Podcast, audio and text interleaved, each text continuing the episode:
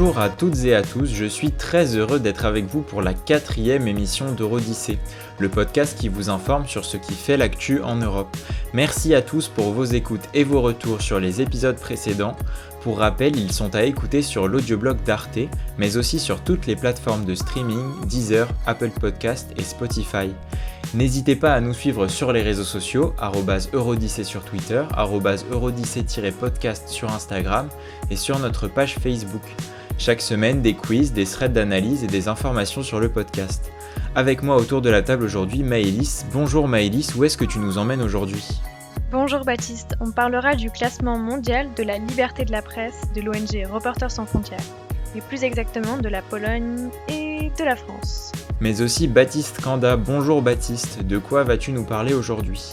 Bonjour Baptiste, bonjour à toutes et à tous. Aujourd'hui, nous parlerons des batteries des voitures électriques et leur production en Europe. Sans oublier Garance qui va nous donner toutes les news de la semaine en Europe. Bonjour Garance. Bonjour Baptiste, bonjour à tous. Et enfin, nous terminerons cette émission avec Dorian. Bonjour Dorian, de quoi tu vas nous parler?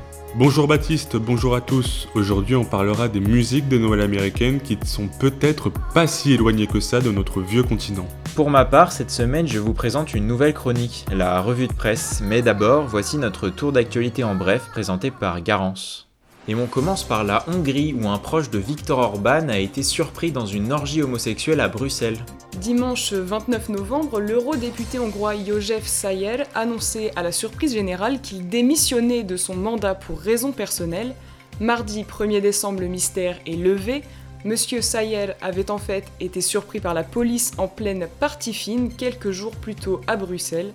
L'eurodéputé se trouvait en compagnie d'une vingtaine d'autres hommes et avait tenté de fuir par la fenêtre lors de l'intervention pour non-respect des règles du confinement.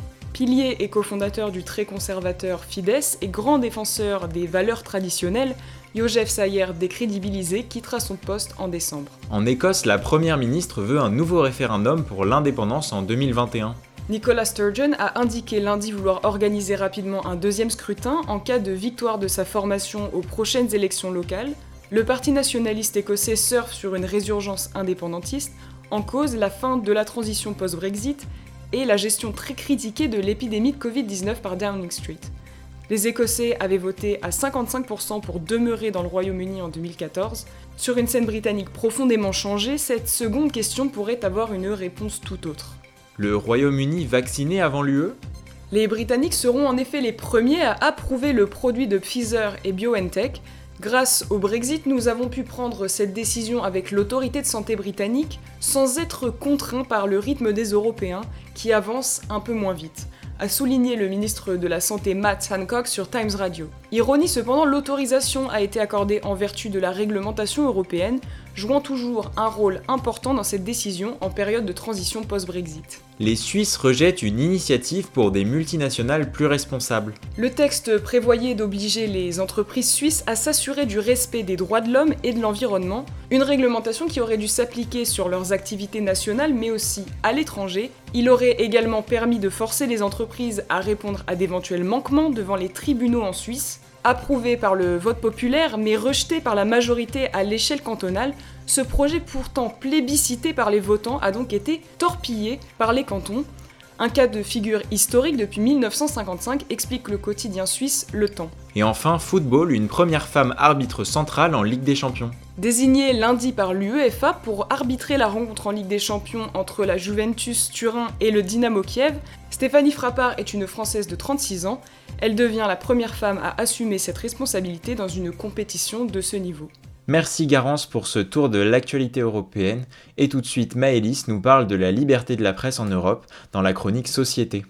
Libérez les journalistes Libérez les journalistes Libérez les journalistes My nie oddamy naszej demokracji! Nie oddamy demokracji! Ils sont là, ils se réapproprient cette bataille pour le droit de savoir. Et l'information circule horizontalement dans un partage, dans une mobilisation démocratique. Alors Maëlys, la France a-t-elle frôlé une sortie des idéaux des Lumières? Effectivement, Baptiste, pendant un instant dans l'Hexagone, les lumières se sont éteintes. Difficile d'y échapper, les récents événements survenus en France ont de quoi interpeller sur les conditions de la liberté de la presse. Entre un projet de loi sécuritaire et son article 24 conditionnant la liberté d'informer et les violentes répressions policières à l'égard de nos confrères, la France fait tâche. Et pour cause, elle occupe la 34e place dans le classement 2020 effectué par l'ONG Reporters sans frontières, ce qui en fait l'un des États européens les moins bien notés. Alors sur un total de 180 pays, l'Europe n'est certes pas à plaindre, mais dans les faits, la réalité est plus sombre. Tu as un exemple à nous donner? Prenons le cas de la Pologne. Le 23 novembre dernier, une manifestation du groupe militant La Grève des femmes, Straj Kobiet, défendant le droit à l'avortement, se tenait devant le ministère de l'Éducation. À cette occasion, une journaliste a été interpellée pour une photo. Agatha Zgribowska, 36 ans, était jusqu'à présent connue pour son travail de photojournaliste en temps de guerre et de conflit en Syrie ou encore en Égypte.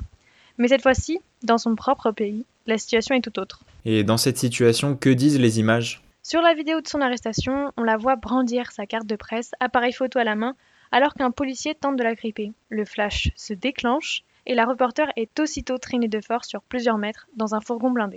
Accusée d'agression sur agent, elle sera notamment défendue par le Press Club Polska, une organisation de presse polonaise. Cette même organisation a d'ailleurs annoncé qu'elle avait porté plainte contre la police pour obstruction à la liberté de la presse et abus de pouvoir. Une prise de position soutenue par l'Institut international de la presse IPI et l'ONG Human Rights Watch.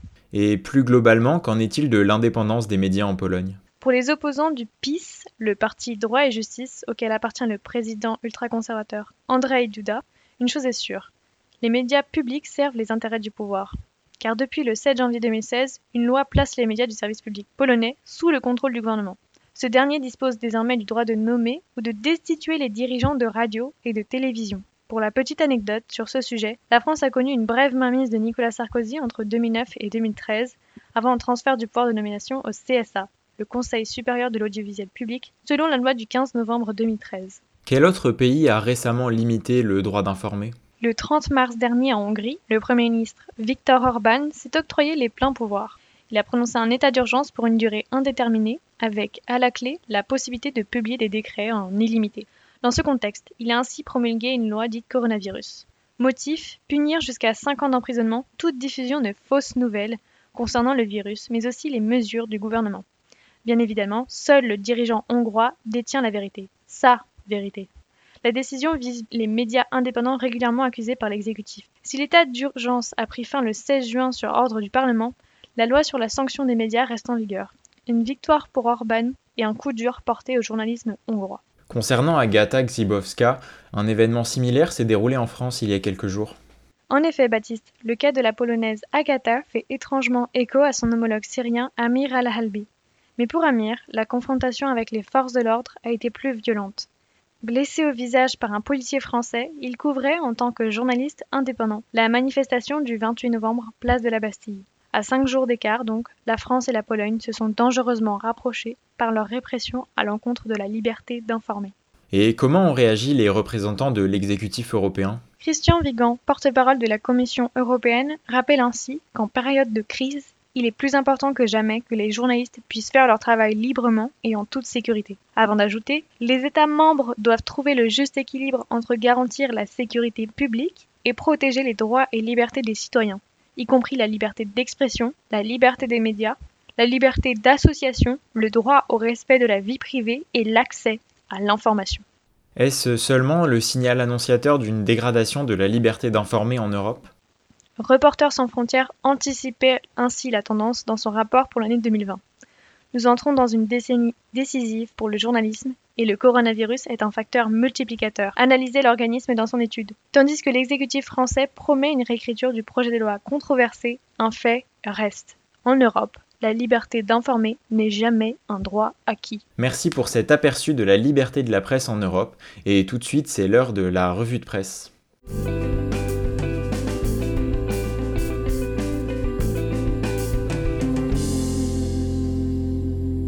de suite, la revue de presse.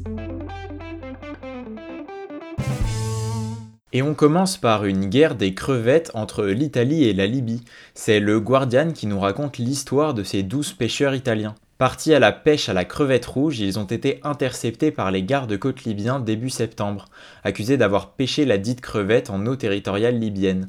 Depuis trois mois, ils sont enfermés à Benghazi. Le maréchal Haftar aurait conditionné leur, leur libération à celle de quatre footballeurs libyens, emprisonnés en Italie pour une traversée illégale de la Méditerranée ayant entraîné la mort de 49 personnes. Les familles des footballeurs affirment que les quatre Libyens sont des réfugiés. Les passeurs les auraient forcés à piloter le bateau. Le ministre des Affaires étrangères italien Luigi Di Maio a juré que l'Italie ne céderait pas au chantage. La guerre de la crevette n'a pas dit son dernier mot. On reste dans la gastronomie italienne. Après les crevettes, les champignons ne sont pas en reste. Pneus crevés, vol ou encore bagarre, Ici, pas question de grand banditisme, mais bien de coins à champignons. Le quotidien italien Domani nous raconte une cueillette automnale des cèpes aux allures de western. Fruits de conditions climatiques favorables, les champignons sont de plus en plus présents dans les montagnes des Apennins, et avec un prix de vente avoisinant les 15 euros le kilo, le cèpe attire les convoitises. Tradition séculaire dans ces, dans ces zones montagneuses, la cueillette des cèpes permet aux populations locales de s'assurer un revenu mais de plus en plus de citadins sont attirés par l'appât du gain et les disputes entre locaux et touristes fleurissent. Pour chasser les champignonneurs externes, un vieux montagnard s'est même amusé à mettre de la colle dans les serrures des voitures. Et certains n'hésitent pas à venir en pleine nuit armés de lampes torches pour passer avant les autres. Résultat des champignons piétinés dans l'obscurité et quelques 400 kilos de cèpes illégaux saisis par les gendarmes de Parme. Bon, fini la cuisine, direction la Suède où un véritable fight club a vu le jour. Pas de gants, des combats à même le sol, du grillage de chantier en guise de ring, le tout dans un entrepôt de Göteborg en Suède, le journal suisse Le Temps nous emmène au COTS, King of the Streets, un fight club clandestin qui attire des hooligans de toute l'Europe. Venus d'Allemagne, du Danemark, d'Israël ou encore de France, les combattants s'affrontent jusqu'au chaos ou sur décision de l'arbitre. Et malgré son illégalité, les participants témoignent d'une organisation quasi professionnelle. Les combattants sont accueillis dans de grands hôtels et tout le matériel nécessaire leur est fourni. Organisé par le Hype Crew, un collectif proche du hooliganisme, le COTS est présent sur les réseaux sociaux et les combats sont retransmis en live sur une plateforme payante. Brondby, Borussia Dortmund, Dynamo Zagreb, Hammarby ou encore l'Ajax Amsterdam, les supporters les plus violents de ces clubs sont passés sur le béton du COTS, mais à la différence des combattants de la crevette ou du champignon, au COTS, on se serre la main à la fin du combat.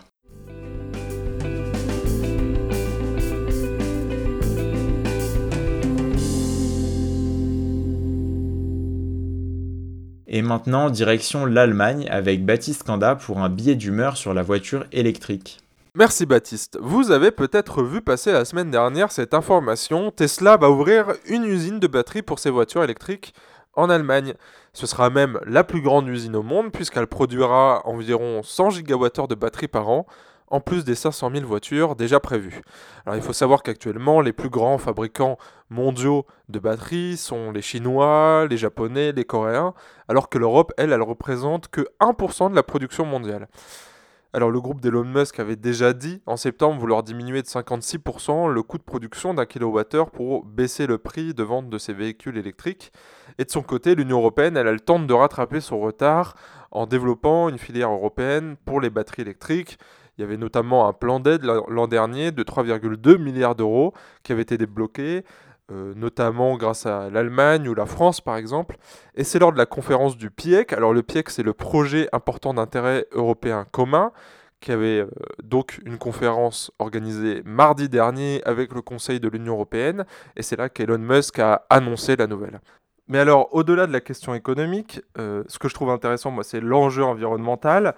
Et pour bien comprendre cet enjeu, il faut savoir que les batteries, c'est le gros point noir des voitures électriques. Alors, vous avez sûrement déjà entendu parler de la guerre de l'or blanc, celle du lithium qui a lieu en Amérique latine. Euh, parce que le lithium, ça devient de plus en plus rare, de plus en plus cher, et, son extraction est de plus en plus polluante. Et si ce problème-là, il va perdurer dans le temps, il y a une variante dans l'équation, c'est celle de la production en fonction du pays. Parce que ce que je disais précédemment, c'était que les principaux pays producteurs étaient les pays asiatiques, et ces mêmes pays ont une électricité qui est très polluante parce qu'elle provient d'énergie fossile. Donc on pourrait se réjouir de l'arrivée d'usines en Europe, sauf que pour moi l'Allemagne c'est la mauvaise pioche. Pourquoi c'est la mauvaise pioche? Parce que c'est le pays européen avec l'électricité la plus sale, la plus polluante. En 2018, par exemple, la moyenne, c'était environ 315 grammes de CO2 qui étaient émis par kilowattheure produit, contre 60 grammes par exemple en France, la France qui s'en sort très bien d'ailleurs au niveau européen. Alors pourquoi cette électricité elle est particulièrement polluante?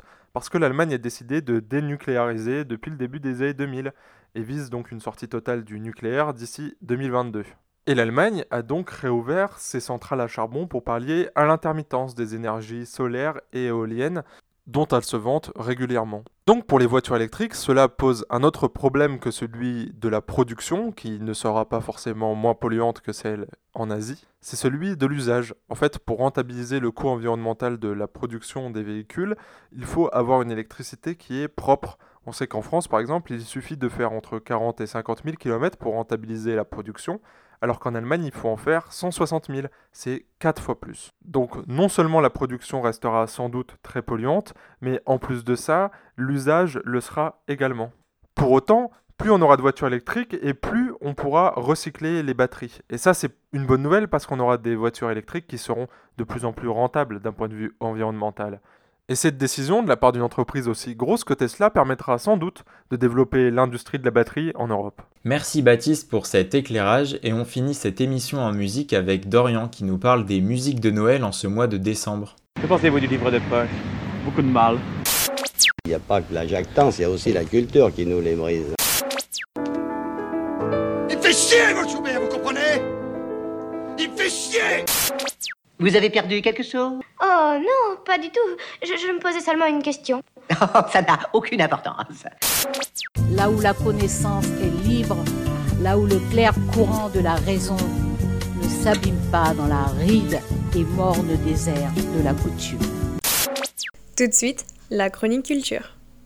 Nous connaissons tous les chansons américaines de Noël qui ont marqué nos enfances, mais elles ont peut-être plus d'influence européenne qu'on ne le pense.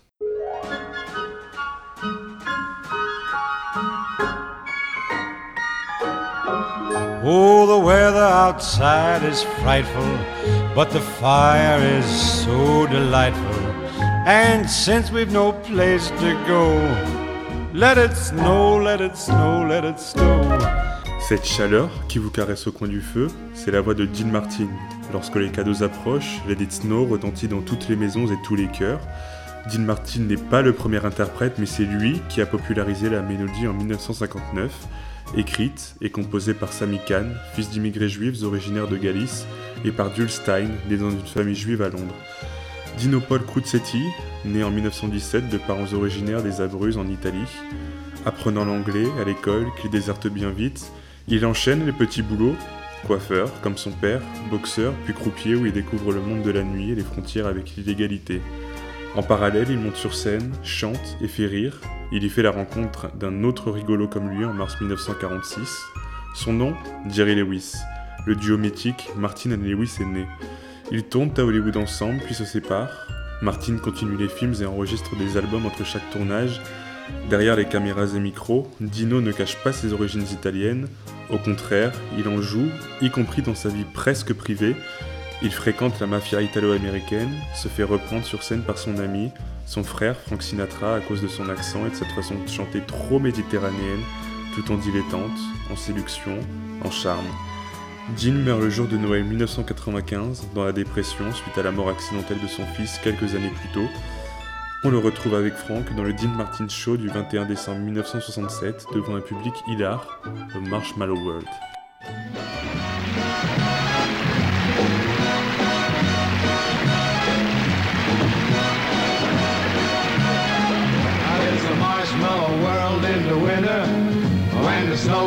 To cover the ground. Well, it's a time for play. It's a whipping day. I wait for the whole year round. Are those the marshmallow clouds being friendly in the arms of the evergreen tree? And the sun is red like a pumpkin head. It's shining so your nose won't freeze. All the world is your snowball, see how it grows. And that's how it goes whenever it snows. The world is your snowball just for a song. So get out and push it along. Yeah, it's a yum, yummy world for sweethearts. You take a walk with your favorite girl. It's a sugar day. What a spring is late. it's a marshmallow world. It's a marshmallow world in the winter when the snow comes to cover the ground. Well, it's a time for play. It's a whipped cream day. I wait for it the whole year round. Those are marshmallow clouds being friendly in the arms of the evergreen tree. And the sun is red like this pumpkin head. It's shining so your nose won't freeze. All the world is your snowball. See how it glows. That's how it goes. Whenever it snows, The world is your snowball just for a song. Get out and roll it along. It's a yum, yummy world made for sweethearts. Take a while for your favorite girl. It's a sugar date while in spring is late. In winter, it's a marshmallow world.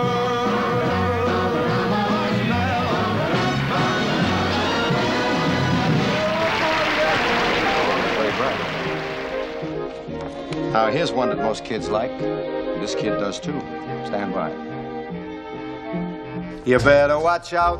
You better not cry. Better not pout. I'm telling you why. Santa Claus is coming to town. Santa Claus is Coming to Town, ici repris par Frank Sinatra, qui listifie de sages conseils aux enfants à l'approche des cadeaux.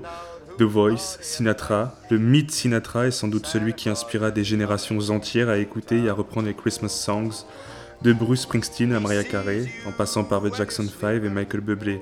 Véritable succès à la sortie de sa version originale en 1934, la chanson rappelle aux enfants que Santa Claus, des formations anglo-saxonnes de Sinterklaas, qui signifie Saint-Nicolas en hollandais, les regarde et les observe pour déterminer leur mérite. Mais revenons à Sinatra. Né Francis Albert à deux semaines avant Noël 1915, il est le fils unique de parents immigrés italiens. Il grandit à Hoboken, en face de Manhattan, et quelques années plus tard, il franchit l'Hudson pour partir à la conquête de New York. Très tôt, il s'intéresse à la musique et admire les big bands de l'époque. D'abord, il chante seul, puis intègre les orchestres. Avec sa tête d'épingle, ses épaules trop frêles et ses grandes oreilles, seule sa voix le rattrape. Mais Frank ne devient Sinatra qu'en 1944. La star de l'époque, Bing Crosby, l'invite alors dans son émission radio. Ce show devient une passation de pouvoir, Sinatra n'est pas du genre à rendre l'appareil. Il détrône Crosby et devient le chanteur numéro un. Le mythe prend forme, une voix qui renverse les jeunes américaines au mot love, des amitiés sulfureuses avec la mafia et avec les présidents, notamment la famille Kennedy, une surveillance par le FBI, les plus belles femmes qui en font leur amant, et un caractère bien trempé. It's fucking Sinatra, disait-il lorsqu'on lui suggérait d'angliciser son nom.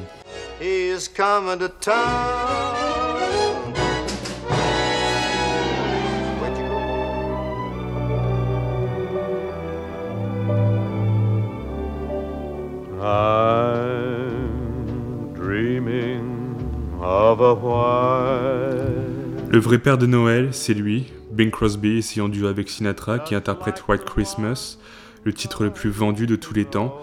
Le succès est enregistré au moment de Pearl Harbor en décembre 1941 et est l'œuvre d'Irving Berlin. Pourtant, le jour de Noël est tragique pour le compositeur. Avec sa femme, Berlin perd son fils nouveau-né le 25 décembre 1928.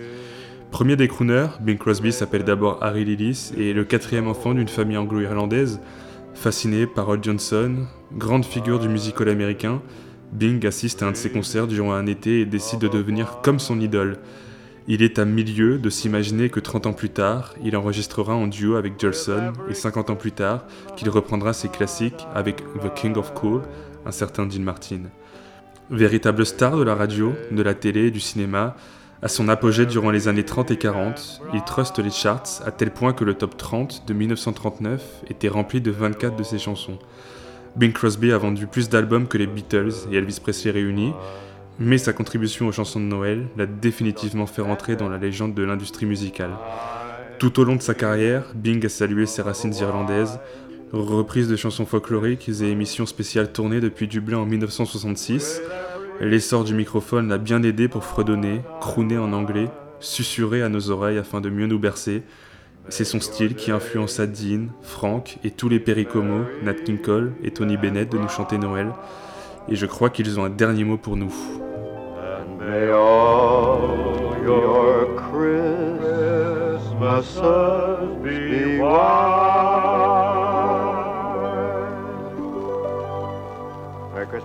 Merry Christmas, Frank. Merry Christmas, everybody. Merci Dorian pour cet éclairage musical sur les musiques de Noël. C'est tout pour cette semaine. Merci à Maëlys pour sa chronique sur la liberté de la presse, à Dorian pour sa chronique musicale, à Baptiste Kanda pour son billet d'humeur et à Garance pour son flash info. Nous on se retrouve dans deux semaines pour le cinquième épisode et d'ici là n'hésitez pas à partager ce podcast sur vos réseaux sociaux si ça vous a plu. Vous pouvez nous retrouver sur Twitter à sur Instagram à Teurodyssée-podcast et Facebook sur la page d'Eurodyssée. Pour occuper votre confinement, allez écouter les épisodes précédents. Merci à tous et à bientôt